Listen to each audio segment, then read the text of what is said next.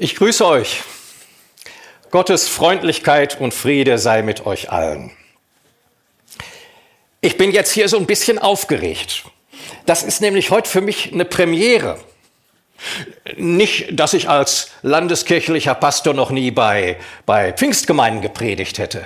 Aber ich predige heute zum ersten Mal in der Schweiz.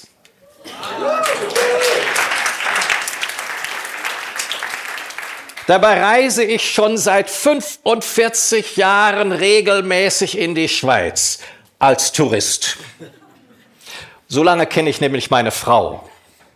Äh, nicht, dass die Schweizerin wäre. Nein, nein. Aber die ist in ihrer Kindheit und Jugend mit ihren Eltern jedes Jahr im Berner Oberland gewesen und die hat die Schweiz schon geliebt und dann lernte sie mich kennen und lieben. Und als wir damals, wir waren noch Studenten, uns gerade kennengelernt hatten, da hat sie mich als erstes mit in die Schweiz genommen. Das war sozusagen der Beziehungstest.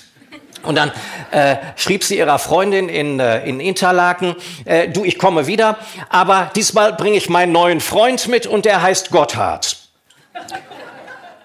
Das kriegte die fünfjährige Tochter mit. Und als abends der Vater nach Hause kam, äh, erzählte sie ihm die große Neuigkeit und sagte, du, die Claudia kommt wieder zu Besuch und die bringt ihren Freund mit. Und der heißt, äh, ähm, der heißt Simplon.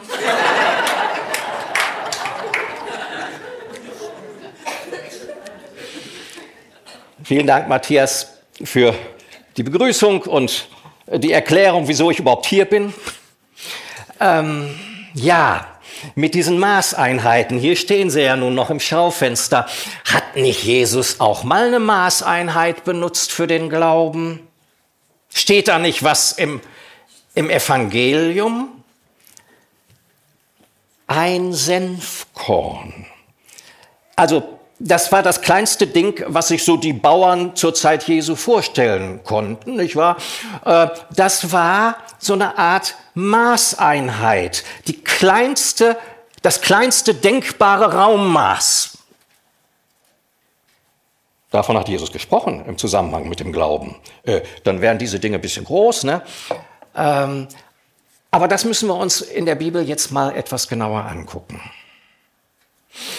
Und das ist mein Predigtext, Lukas 17, die Verse 7 und 6. Ganz kurzer Text, aber der hat's in sich. Ich lese ihn. Die Apostel sprachen zu Jesus, Gib uns mehr Glauben. Er aber sprach, wenn ihr Glauben hättet wie ein Senfkörnchen, dann würdet ihr zu diesem Maulbeerbaum sagen, reiß dich aus und verpflanze dich ins Meer. Und er würde euch gehorchen.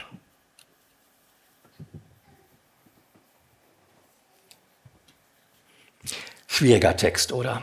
Aber das Thema passt doch schon mal. Gib uns mehr Glauben. Ich meine, dafür sind wir doch jetzt hier zusammengekommen zum Gottesdienst. Um unseren Glauben zu stärken, um unsere geistlichen Batterien wieder aufzutanken, um Kraft mitzunehmen für die nächste Woche. Glauben haben wir doch immer, immer zu wenig. Ein bisschen mehr kann es immer sein, kann doch nicht schaden. Äh, ich habe das jedenfalls persönlich oft so empfunden. Und ich bin ja nun schon im Ruhestand, aber wenn ich jetzt so zurückdenke an mein Leben, dann denke ich, genau das war vielleicht der Grund für mich, dass ich erst so spät Pastor geworden bin. Als ich ordiniert wurde, da hatte ich nämlich 50. Geburtstag. Vorher habe ich alles Mögliche gemacht, war Lehrer, war Journalist, habe für die internationale Kirche Begegnungsarbeit und Infoarbeit gemacht und so. Aber, aber Eingesegneter Pfarrer wurde ich mit 50. Und genau deshalb finde ich diesen Bibeltext so tröstlich. Ich meine, da bin ich doch schon mal in guter Gesellschaft.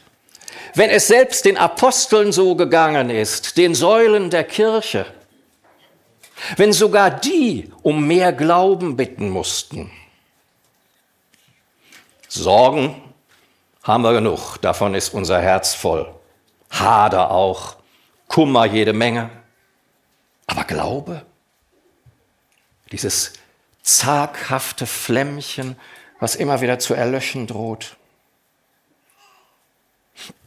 Und ich denke, das war so die emotionale Gemengelage, mit der die Apostel dann zu Jesus traten und sagten, gib uns mehr Glauben. Und der Jesus hätte sich doch eigentlich über das Anliegen freuen sollen. Naja, hätte er sagen können, super, dass ihr das mal ansprecht. Da machen wir mal eine Einkehrtagung am Toten Meer. Oder, oder wir machen mal einen Glaubenskurs zusammen in den Bergen. Hätte er doch sagen können. Stattdessen reagiert er irgendwie komisch.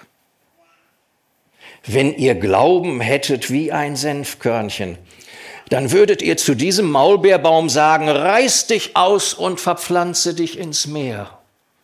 Und er würde euch gehorchen.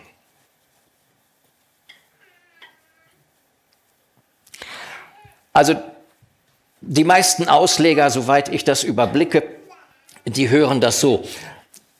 Jesus sagt hier, liebe Apostel, macht euch keine Sorgen. Auch ein Senfkorn ist ja winzig klein. Aber was für ein großer Strauch kann daraus wachsen? Und genauso ist es mit eurem Glauben. Der kann noch so mickrig sein. Da könnt ihr immer noch ganz tolle Sachen mitmachen. Hauptsache, ihr dreht euer ganz großes Ding, traut euch doch einfach mal zu, Wunder zu tun. Aber ich muss euch ehrlich sagen, dem Braten traue ich nicht so ganz. Kann mir nicht vorstellen, dass Jesus das so gemeint hat. Weil dann kommen wir ja wieder in die Schleife rein. Äh, also ich kann noch solche Wunder nicht tun. Und dann heißt das doch, dass mein Glaube noch viel, viel, viel kleiner ist als so ein kleines Senfkörnchen. Und dann ist das doch viel zu wenig. Und dann gehe ich wieder zu Jesus und sage, bitte, gib mir mehr Glauben.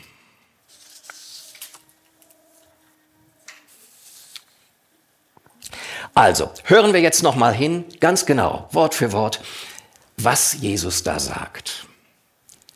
Ihr würdet zu diesem Baum sagen, reiß dich aus. Diesem Baum, dieses Demonstrativpronomen ist wichtig. Also ich stelle mir das so vor, dass Jesus mit seinem Finger drauf zeigt und dass der da steht.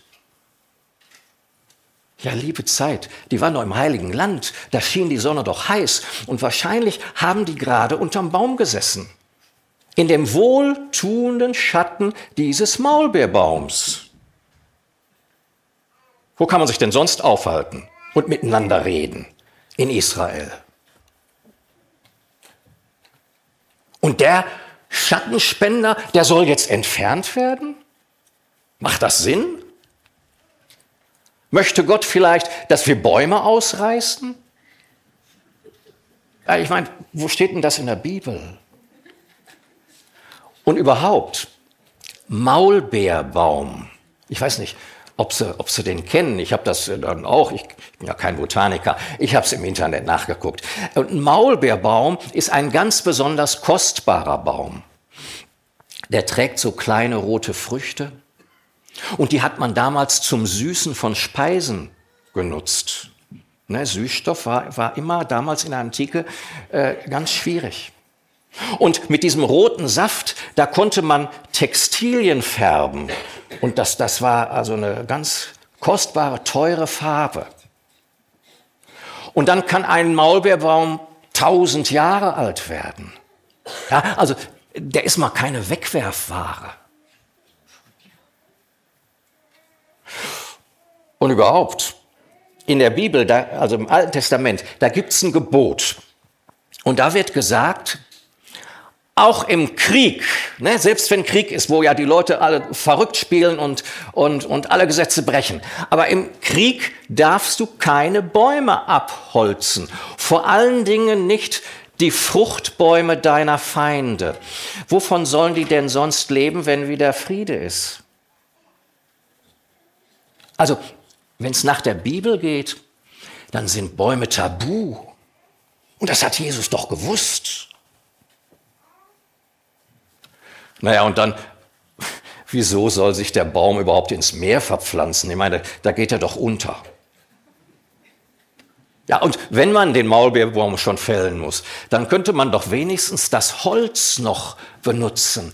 äh, dieses Holz äh, von diesem Baum, das war ganz dichtes Holz und altes Holz, das war so wertvoll, dass die alten Perser daraus ihre Musikinstrumente gebaut haben. Und da sagt jetzt Jesus also, wenn ihr Glauben hättet wie ein Senfkörnchen, dann würdet ihr zu diesem Maulbeerbaum sagen, reiß dich aus und verpflanze dich ins Meer. Also, Leute, ich kann mir nicht helfen. Mich erinnert das irgendwie an eine wüste Partynacht. Äh, und ich denke da so an eine Gruppe von jungen Männern, äh, die wissen nicht, wohin mit ihren Kräften und die saufen sich dann einen an und dann in ihrem Übermut zerschlagen sie das Mobiliar des Clubhauses und versenken es im nächsten Feuerlöschteich. Ja, wo rohe Kräfte sinnlos walten. Schiller.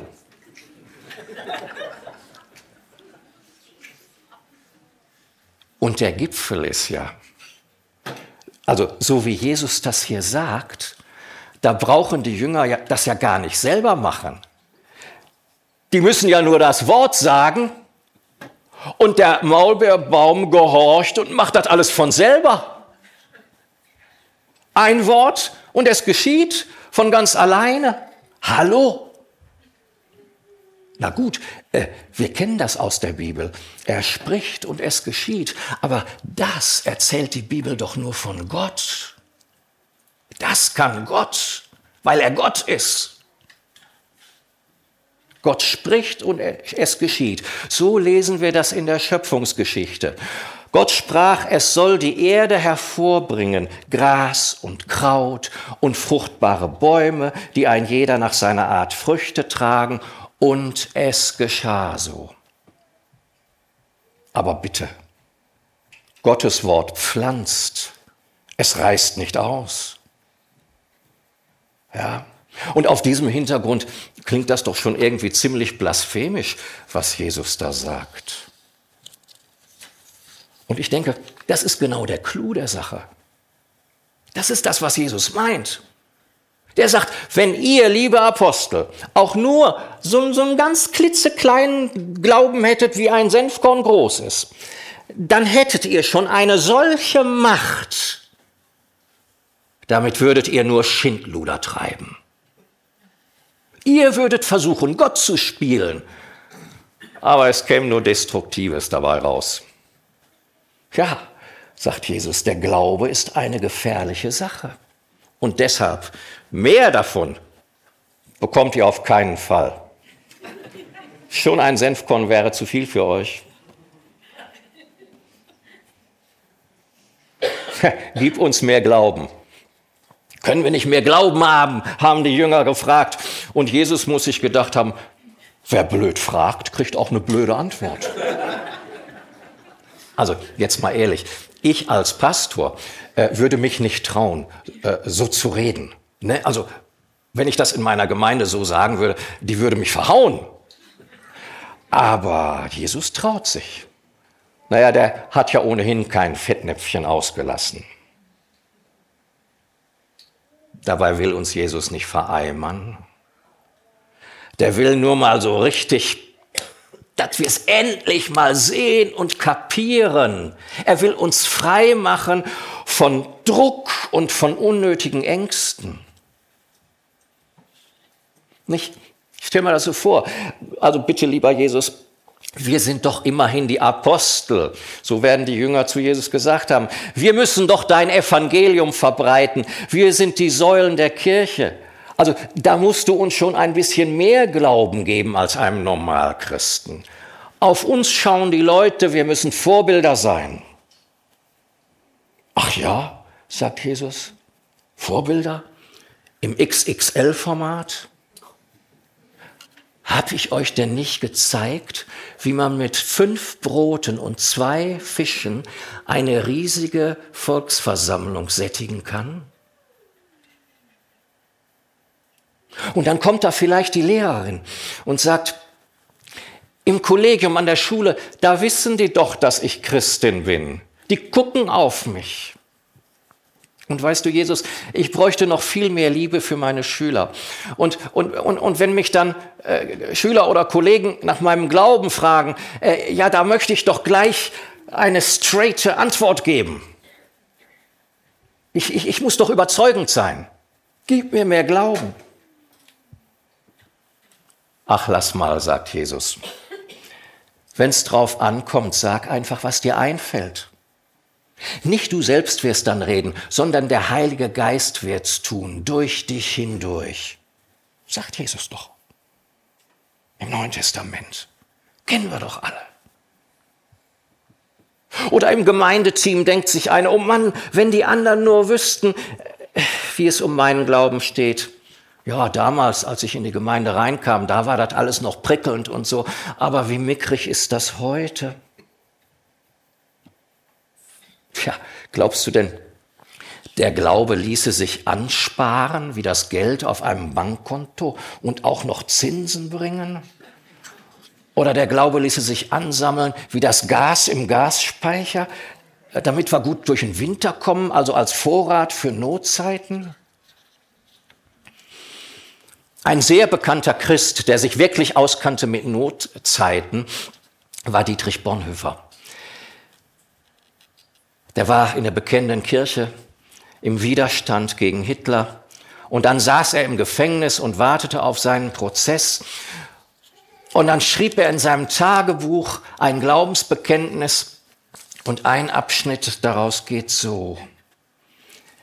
Ich glaube, schreibt Bonhoeffer, dass Gott uns in jeder Notlage so viel Widerstandskraft geben will, wie wir brauchen aber er gibt sie nicht im Voraus, damit wir uns nicht auf uns selbst, sondern allein auf ihn verlassen. In solchem Glauben müsste alle Angst vor der Zukunft überwunden sein. Also, dann ist doch alles gut.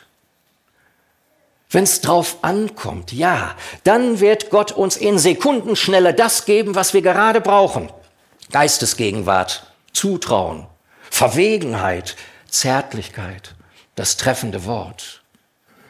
Ja, ich glaube wirklich, wenn es drauf ankommt, dann wird Gott uns mit uns selbst überraschen. Da ist nichts zu, zu, zu speichern und zu bevorraten. Nein, es lebt sich gut von der Hand in den Mund. Da ist dann auch nichts zu messen, nicht wahr, hier und zu vergleichen oder gar zu benoten. Bin ja alle durch die Schule gegangen. Dein Glaube ist mangelhaft? Ach wunderbar. Da kann Gott dann jetzt durch dich mal so richtig Wunder tun. Oder dein Glaube ist sogar ungenügend? Sechs Sätzen. Dann hat Gott bei dir jetzt mal so richtig freie Bahn. Im Grunde genommen geht es nämlich gar nicht um unseren Glauben. Es geht um etwas viel Größeres, viel Schöneres. Es geht darum, was Gott tut, was Gott noch vorhat.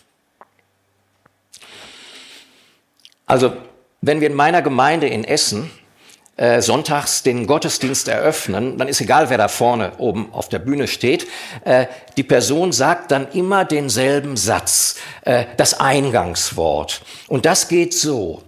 Unser Anfang und unsere Hilfe stehen im Namen des Herrn, der Himmel und Erde gemacht hat, der Bund und Treue ewig hält und nicht loslässt das Werk seiner Hände. Und darum geht's. Das ist, da ist das ganze Evangelium drin. Alles, was Gott getan hat und noch tun wird. Ein Drama in drei Akten. Erstens, er hat uns diese Welt geschaffen und uns hineingesetzt und mit der Natur uns einen wunderbaren, üppigen Tisch gedeckt. Zweitens, er hat sich mit uns Menschen verbündet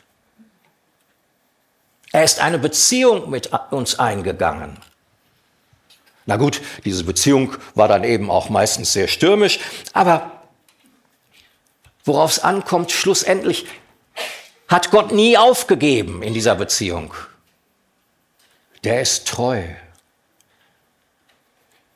Und dann der dritte Akt. Der nicht loslässt das Werk seiner Hände. Und das finde ich jetzt das Allergrößte. Gott gibt die Welt nicht auf. Auch wenn zurzeit ja irgendwie, weiß ich nicht, alles danach auszusehen scheint. Aber Gott, das wird uns zugerufen, der bleibt dran. Und das ist unsere einzige Hoffnung. Der nicht loslässt das Werk seiner Hände. Das ist unsere Rettung. Versteht ihr? Was Gott da tut, das ist ein ganz großes Drama, das ist eine Riesenstory. Und wenn es die nicht schon gäbe, dann, dann müsste man die erfinden. Das geben sogar Atheisten zu. Und in diese Story dürfen wir uns einfach reinstellen. Ja, danke Gott, ich gehöre da auch rein. Ich mache da auch mit. Und dann dürfen wir diese Story in allen Varianten nacherzählen und äh, malen, in Töne setzen, singen, aufführen, was immer uns einfällt. Und ob wir das jetzt nun mehr oder weniger glauben können, das ist eigentlich zweitrangig. Aufs Mitmachen kommt es an. Mitspielen, mitsingen, weitererzählen. Naja, und dann schauen wir mal, was der Heilige Geist damit macht.